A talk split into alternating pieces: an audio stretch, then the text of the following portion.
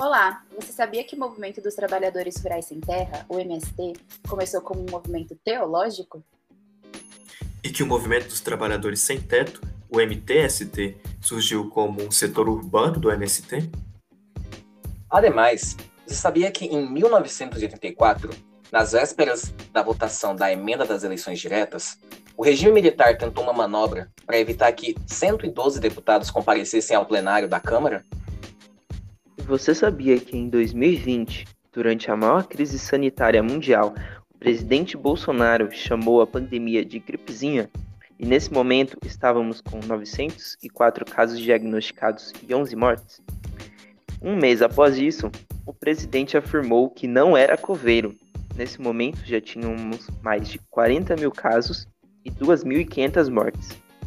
Após 14 meses, país batia a marca de meio milhão de mortes pela pandemia. Meu nome é Maíra Oliveira. O meu nome é João Matar. Eu sou Gustavo Santos. Eu sou o Alex. E bem-vindo ao Café da Tarde, o podcast onde você pega as notícias levemente atrasado, mas com tempo de sobra para twittar militando. Hoje, nós vamos falar um pouco sobre as relações dos movimentos sociais na política brasileira após a redemocratização. Queria passar primeiro a palavra para a Maíra. Oi, gente. Então, hoje agora a gente vai debater um pouquinho sobre o texto do Rude e do Enzo, que trata sobre o movimento social dos trabalhadores sem terra e os seus desdobramentos políticos desde seu início na década de 80. É, os autores, eles pegam, na verdade, mais ou menos 15 anos de análise, entre 10 e 15 anos. É, então, eles analisam desde o início da década de 80 até o meio da década de 90. E eles contam um pouquinho sobre as fases do, do MST e a ligação deles com, os, sobre a, com a política né, do momento. É, para começar um pouquinho, justamente para ligar com a curiosidade que a gente trouxe no início, é, a primeira fase do MST era é conhecida como o direito à terra que postulava que Deus havia concedido ao seu povo esse direito, justamente o direito de produzir, que significava que aqueles que possuem as terras tinham o direito de derivar seu sustento. E, e, juntamente com isso, tinham o direito à ocupação, que significava que os sem terras tinham o direito de ocupar um pedaço de terra e reivindicá-lo como seu por terem sido negados seus direitos à terra e à produção. Então, eles surgiram muito juntamente com movimentos cristão, cristãos é, ligados à igreja, então, foi bem teológico no início, nessa primeira fase, que basicamente foi em 1984 até 1989, mas foi misturada já com a segunda fase, que é uma fase mais ligada ao socialismo, né? Justamente com a ampliação do espaço político e o ressurgimento da esquerda política nessa fase de redemocratização do Brasil. Nisso, o MST ele passou a se engajar com o Estado e os detentores de poder, se alinhando estreitamente às organizações sindicais urbanas, como o Partido dos Trabalhadores, o PT, a Central Única dos Trabalhadores, a CUT. E nisso, a luta do MST foi concebida como uma luta pela democracia e pela cidadania, com reivindicações de terra, de produção, de ocupação cada vez mais definidas em termos, laico, em termos mais laicos do que divinos. Então a gente já consegue enxergar essa mudança de perspectiva, essa mudança de discurso e análise política. É, isso, assim, um ano após o início da, do surgimento do movimento na fase teológica. Isso já em 1985. Que também durou até o fim dessa fase, porque depois, é, como eu vou falar mais, mais à frente, eles já passam para a terceira fase, que é justamente uma fase que pode dizer que tem muita ligação com o que eles também reivindicam hoje em dia. Mas continuando sobre essa segunda fase, é, já no, no, na segunda metade da década de 80, a base teológica e ideológica do movimento foi substituída por uma base socialista, né? E as reivindicações seculares relacionadas à terra passaram a sustentar uma noção nova e mais inclusiva de cidadania agrária, justamente apresentada pelo movimento. Então, é uma fase bem bem esquerdista, podemos dizer assim, né? É, e agora, partindo para a terceira fase, a gente nota que, com a virada neoliberal do Brasil na década de 90, e o declínio justamente do Estado desenvolvimentista, da, da, da ditadura, é, a luta do MST é, se ampliou para desafiar a ideia de que o neoliberalismo era do interesse da sociedade. Aí, nessa fase, o movimento se posicionou contra os novos atores poderosos do agronegócio que estavam surgindo no campo brasileiro, justamente articulando reivindicações de terra e de produção em termos de luta pela soberania e autodeterminação social. É, o surgimento dessas novas necessidades e, dos e os déficit, déficits democráticos na nova república foram identificados com a liberalização econômica e a globalização e como processos que também afetaram toda a América Latina, não só o Brasil. Né? Esse período pode ser caracterizado muito como o que marcou o início do alinhamento do movimento ao, entre aspas, entre aspas marco mestre da Via Campesina, que é justamente uma organização internacional de camponeses composta por movimentos sociais e organizações da Ásia, da África, da América e da Europa. Essa organização, ela visa articular os processos de mobilização social dos povos do campo, de pequenos e médios agricultores, trabalhadores agrícolas, mulheres camponesas e comunidades indígenas em prol do direito rural barra agrário. E nessa fase, é, a gente nota justamente que o MST começa a se alinhar muito com a via campesina. E a partir disso, dá para a gente colocar semelhanças justamente pela luta deles hoje em dia, que é uma luta bem política, que é algo bem com relação à, à legislação, a direito, direitos humanos, direitos fundamentais. Então, a gente já começa a enxergar o que, que eles vieram trazer atualmente para a gente, né? Aí, justamente, o estudo, ele buscou explorar como o MST desenvolveu e aplicou o discurso dos direitos usando as ferramentas analíticas do que os autores chamam de frames, né, entre aspas, que seria uma espécie de enquadramento do que o movimento realmente quer trazer e o que é importante de verdade para quem faz parte desse movimento. É, justamente, juntamente com esses frames, é, ele traz conceito de ideologia para desvendar a relação entre os direitos e, os, e o movimento agrário. É, no texto, os autores pontuam que, pontuam que o Westby sugere que esses frames são mais bem entendidos como um discurso estratégico, mobilizando os ativistas com base na ideologia do movimento, né, para fornecer um foco nas prioridades estratégicas da época, né, contemporâneas a eles. E nesse sentido, os frames dos direitos identificados no caso eram derivados justamente da ideologia do, do movimento. Então, por exemplo, os direitos divinos eram ancorados e modelados pela teologia da libertação e eram definidos por líderes religiosos enquanto os direitos da cidadania agrária secular eram defendidos por aqueles inclinados ao socialismo. E por aí vai. É... Falando de novo do Westby, que os autores comentam, é... eles descobriram que a, as ideologias compreendiam valores e crenças e desempenharam um papel constitutivo no surgimento e desenvolvimento do direito do movimento. Então, é, essas ideologias elas moldaram a maneira como as reivindicações de direitos eram estrategicamente, estrategicamente avançadas na prática em momentos específicos. Então, basicamente, a ideologia, juntamente com o papel da época do que eles queriam trazer, eles moldaram completamente como o movimento surge, como ele vai, ele se desdobrou pela, pelos anos, né? É, e para falar um pouquinho mais, não só do MST, mas também trazer esse link com a redemocratização e sobre alguns movimentos sociais que se expandiram após isso, eu vou passar a palavra para o Gustavo para ele explicar um pouquinho mais para vocês. Muitíssimo obrigado, Maíra. É, nesse momento, eu vou ampliar um pouco mais o nosso marco temporal, abrangendo desde a redemocratização entre 1984 de 1985 até 2016.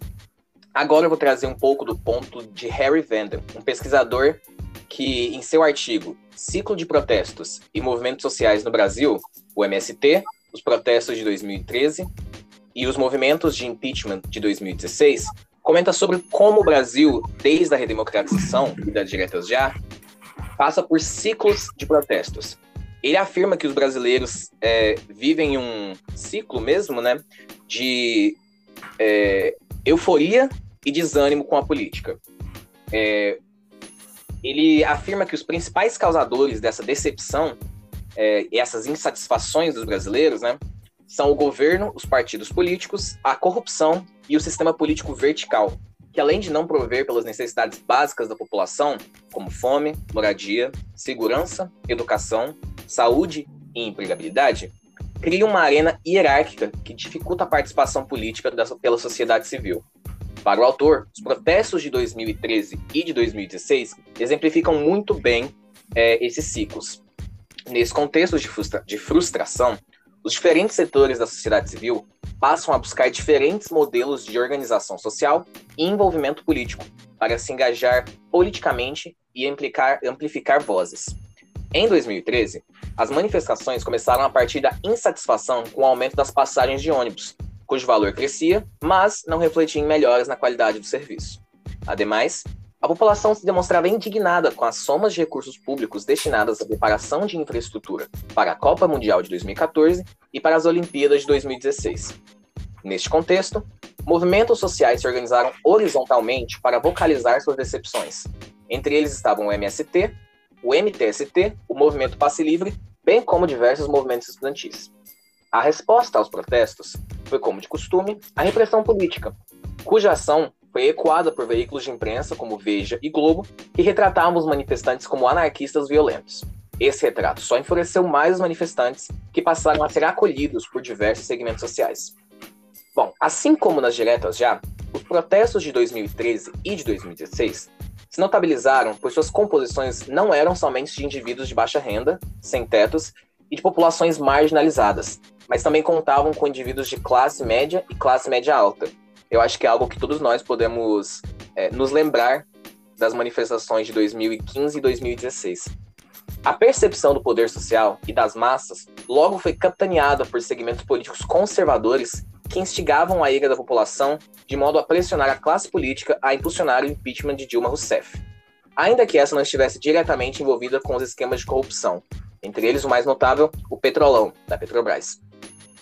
Nesse contexto, a gente vê como, durante o governo do PT, marcado por uma ascensão que teve participação dos movimentos sociais, entre eles, mais especificamente, o MST, é, em sua política de conciliação, evitou é, em empenhar reformas mais robustas e nessa tentativa de conciliar as classes, é, as elites mais, é, as elites econômicas, é, buscou satisfazer o mercado financeiro, bem como as elites agrárias, de modo a manter a estabilidade de seu governo.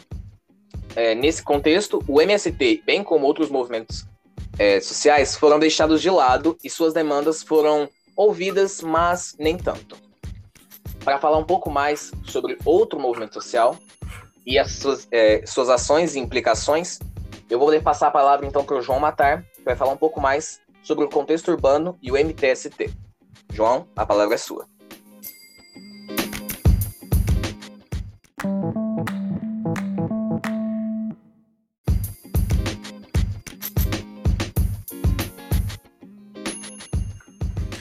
Muito obrigado, Gus. É, eu vou falar sobre um contexto mais, bem mais específico, né, do que o Gustavo acabou de falar, do ciclo de protesto, né, um período temporal muito mais abrangente, porque eu vou falar da etnografia conduzida pelo Alberto Fierro. Ele fez uma etnografia entre abril e agosto de 2018, na ocupação Marielle Vive, na zona norte de São Paulo. É, foi uma ocupação reivindicando o direito à moradia, é, liderada pelo MTST. É, e o Fierro ficou lá durante esses quatro meses, quatro, cinco meses, né, num convívio intenso com os militantes e ele produziu um artigo muito interessante porque ele vai é, discordar de uma premissa da literatura, né? É muito consolidada, principalmente lá no exterior, por autores muito famosos como Zizek e Butler, é, esses autores críticos né, do liberalismo contemporâneo questionam se o sistema de direitos humanos é, pode entregar mudanças sociais radicais. Esses autores eles sugerem que o sistema legal de direitos sociais pode acabar minando os movimentos sociais, porque ele acaba domesticando e despolitizando os movimentos. Então, nesse sentido, a proteção legal do Estado, é, a nossa própria Constituição Federal né, de 88, que ficou conhecida como uma Constituição cidadã, pelo tantos direitos tanto de direitos que ela, que ela coloca na carta, toda essa proteção legal do Estado, do Estado poderia, na perspectiva desses autores, é, reforçar o status quo, porque ele desradicaliza as demandas políticas que poderiam almejar uma alteração mais profunda das estruturas socioeconômicas. É, bom, o Alberto Fierro ele vai apresentar né, essa, essas premissas, mas ele vai discordar, porque no, na etnografia que ele conduziu junto ao MTST, que é um movimento social que reivindica um direito, direito à moradia, ele vai ver que é, essa reivindicação coexiste com ambições mais revolucionárias. Elas existem ao mesmo tempo, o que é interessante é que o movimento emprega elas de forma muito estratégica, é, com objetivos distintos. Então, na, na contramão desse pensamento né, do Zizek, da Butler, é, ele vai apresentar essa coexistência de objetivos bem radicais com o discurso de direitos sociais. É, segundo o autor, essas, o MTST ele emprega estratégias legais e extralegais ao mesmo tempo, o que vai muito além dessa cooptação do Estado, né? Então, as lideranças do MST, M, MTST, desculpa, eles vão encontrar, por exemplo, prefeito de São Paulo, eles vão é, por exemplo, você tem ocupação lá, você precisa garantir o um mínimo de estrutura para ocupação, né, como água, eletricidade, e para isso você precisa dialogar com o Estado. O MTST não vai se furtar disso, como ele percebeu na etnografia, mas ao mesmo tempo existe um processo muito mais profundo dentro da ocupação, que às vezes passa desapercebido, né, por um, um estudo que não seja uma etnografia. Existe um processo de, de de autotransformação dos militantes que ingressam no movimento.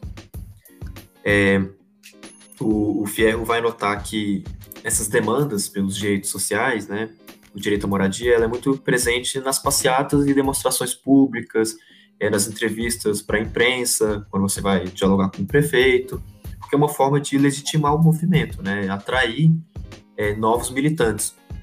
Porque esses ingressos, o Fierro percebe muito bem, geralmente são pessoas que não são politicamente ativas.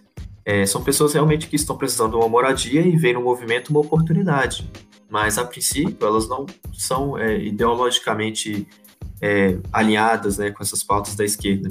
Mas elas é, acabam se tornando, uma vez dentro do movimento. Né?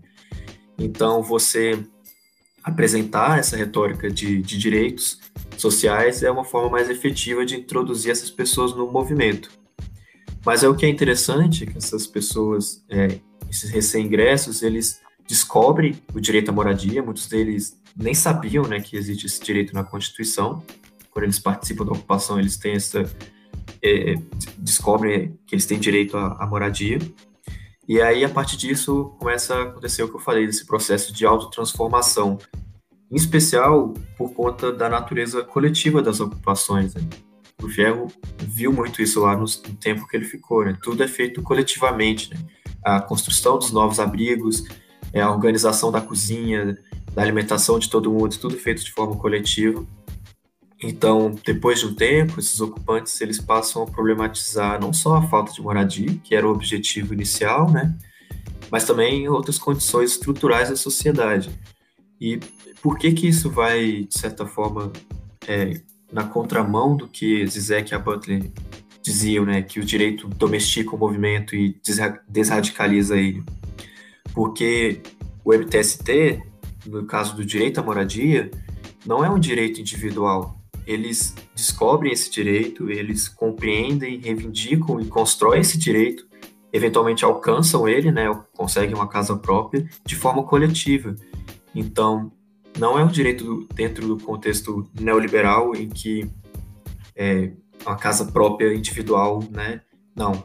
Ali é tudo compreendido de forma coletiva e isso faz com que é, o direito à moradia ele ele vem acompanhado de reflexões muito mais profundas que acabam tornando o movimento é, revolucionário, porque eles não se restringem somente a isso, embora ele tenha uma faceta para o público e para a sociedade, né, é, mais, digamos assim, mais, mais menos radical, né, porque é aquilo que eu falei de, de se legitimar frente à sociedade, mas lá dentro você existe rodas de conversa e debates públicos e reflexões muito profundas com teores altamente revolucionários. E interessante é que eles coexistem, né?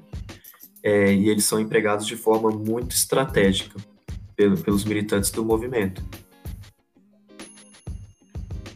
Certo.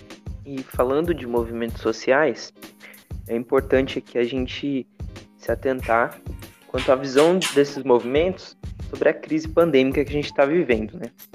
Então eu vou usar aqui um projeto de pesquisa comparativa de duas pesquisadoras do IPOL aqui da UNB, a Marisa von Bulow e a Rebecca Abers, e um pesquisador argentino, o Federico Rossi, que escreveram sobre a visão, as estratégias dos movimentos sociais nos casos é, do Brasil e da Argentina é, no combate à pandemia do coronavírus. E é importante observar aqui que esse estudo vai utilizar o caso do Most Simple. Esse estudo vai utilizar o método do Most Similar System Design, o MSSD, que analisa casos muito semelhantes, né, já que Brasil e Argentina estão num contexto político é, semelhante, já que a desigualdade social e o nível de desenvolvimento de ambos os países é parecido. Ambos os países são federados, né, com um sistema presidencialista, é uma concentração de poder na figura do poder executivo federal, nacional, e uma grande autonomia para as entidades subnacionais, né, sejam as províncias, sejam os estados.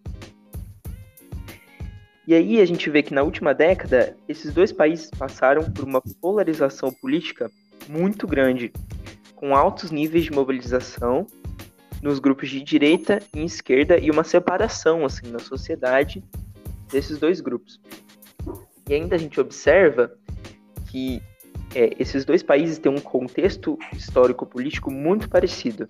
No momento em que tem uma ascensão de, um, de uma ditadura militar muito sangrenta num país, a gente tem um movimento muito parecido no outro, num, num, num tempo em que a ascensão de governos de esquerda em um país, a gente tem uma ascensão de governos de esquerda no outro país também. É, mas a gente tem uma diferença, no caso, na, na condução da pandemia e no jeito que o país respondeu eleitoralmente quando a pandemia chegou. Já que a polarização no Brasil fez ascender ao poder um governo de extrema direita na figura do presidente Jair Bolsonaro, enquanto a Argentina fez ascender a figura de centro-esquerda é, para o governo nacional. E, obviamente, que esses dois governos, com espectro político divergente, conduziram a pandemia de maneira diferente também a gente observa que essa polarização política ela aumentou durante a pandemia.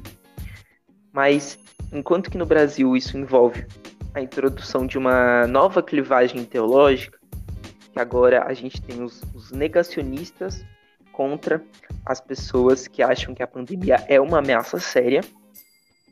Na Argentina a gente tem a pandemia como é, reforçada né, pela clivagem ideológica do neoliberalismo e do neodesenvolvimentismo. Né, o neoliberalismo pela direita e o neodesenvolvimentismo pela esquerda. Então a gente observa que, enquanto os movimentos progressistas do Brasil, os movimentos sociais progressistas, estão fora da coalizão do governo, os grupos conservadores estão muito influentes. E aí aqui essa, essa clivagem ideológica é central no debate entre os negacionistas e os que acreditam que a pandemia é uma ameaça econômica, política e sanitária para o país. E aí a gente vê um lobby dos legisladores e dos governos locais, já que eles têm alguma autonomia, lançando campanhas de conscientização e medidas emergenciais né, no curto prazo para resolver problemas pontuais dessa pandemia ainda a gente vê uma ascensão pelos grupos conservadores ligados ao governo é, de protestos anti-lockdown é, e anti-vacina, por exemplo. Mas também a gente vê uma ascensão de manifestações é, contrário, manifestações de rua, contrário às ações desse governo, pedindo é, o auxílio emergencial, pedindo a vacinação, pedindo é, que pare o genocídio da, da, da, população negra, pedindo que as favelas não sejam invadidas durante a, a pandemia, pedindo que os trabalhadores tenham o direito a se resguardar. Enquanto na Argentina, esses movimentos sociais progressistas eles fazem parte da coalizão, da coalizão do governo e os grupos conservadores têm pouquíssima influência. A gente vê essa clivagem ideológica né, entre o neodesenvolvimentismo e o neoliberalismo. Só que esses grupos neoliberais eles partem do pressuposto de que a pandemia vai causar efeitos dentro do país embora existam alguns grupos negacionistas. Mas aí essa pressão dos movimentos progressistas de dentro do governo, inclusive através também dos legisladores e governos locais, e com protestos de rua em apoio às políticas públicas é, pelos movimentos progressistas, a, a gente vê uma rápida resposta do governo à pandemia, enquanto existem ainda também na Argentina alguns protestos desses grupos conservadores com pouca influência, anti-lockdown, anti-vacina e negacionistas em relação à pandemia. Mas é muito importante observar a questão dessa estratégia política que foi tomada pelos grupos conservadores do Brasil, porque é, retirar da agenda a discussão das políticas públicas, que foi uma discussão está na agenda pública na Argentina, é capitaneada por, por, pelos movimentos sociais progressistas, é, faz com que você tenha um debate muito anterior, que é o debate de, de colocar ou não a pandemia na agenda nacional. Ou seja, em vez de você se debater no Brasil o que, que você vai fazer para mitigar os danos, os danos tanto econômicos, que são muitos, políticos, que são irreparáveis, e os danos sanitários, com mais de meio milhão de mortos no Brasil, você, você debate se, esse, se esses danos sequer são reais. Ou seja, você luta contra fatos, porque as pessoas estão morrendo, é, a economia, o PIB, o PIB decresceu, as pessoas perderam renda, é, aumentou a desigualdade social, aumentou a inflação, e você começa a questionar esses fatos e não simplesmente não se discute política pública. Então, essa estratégia, estratégia política do governo é, federal no Brasil e dos movimentos conservadores foi crucial para definir é, a condução do combate à pandemia no país.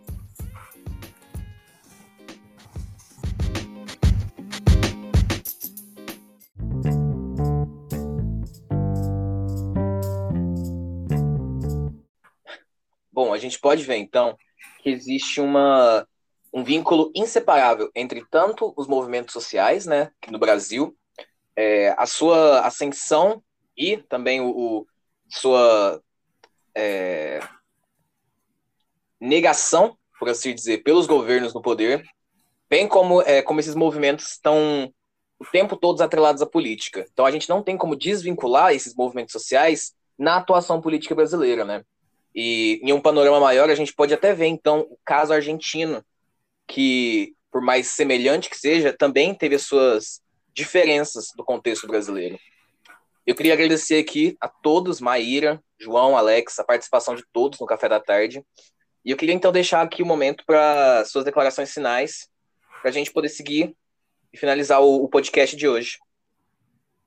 É, é, obrigada por terem participado com a gente desse bate-papo sobre movimentos sociais e política. Espero que vocês tenham entendido também para a gente como que é importante essa junção, como que a sociedade faz parte disso e como que a gente também pode influenciar para que esses direitos sejam reivindicados. É, muito obrigado, Maíra, muito obrigado, Gus, Alex e toda a audiência do nosso podcast. É, agora a gente se abre para o debate, né? É, vamos elaborar mais essas reflexões, é, podem fazer perguntas e, enfim, vamos estender o debate, porque ele é muito frutífero. É, eu queria agradecer aqui aos meus companheiros de podcast e relembrar o quão importante os movimentos sociais são, tanto no âmbito doméstico quanto no âmbito internacional, e queria trazer reflexões para a gente pensar aqui sobre os movimentos sociais agora na pandemia, a atuação deles para a condução das políticas públicas. Eu acho que o nosso debate vai ser muito bom. Espero vocês no próximo café da tarde com um café quente e um pão de queijo assado na hora, hein? Falar em café quente, pão de queijo, tá na hora de finalizar o programa, hein? Queria agradecer a todos, muitíssimo obrigado. Esse foi o Café da Tarde, o podcast onde você escuta as notícias levemente atrasado, mas com tempo de sobra para tuitar militando. Muito obrigado.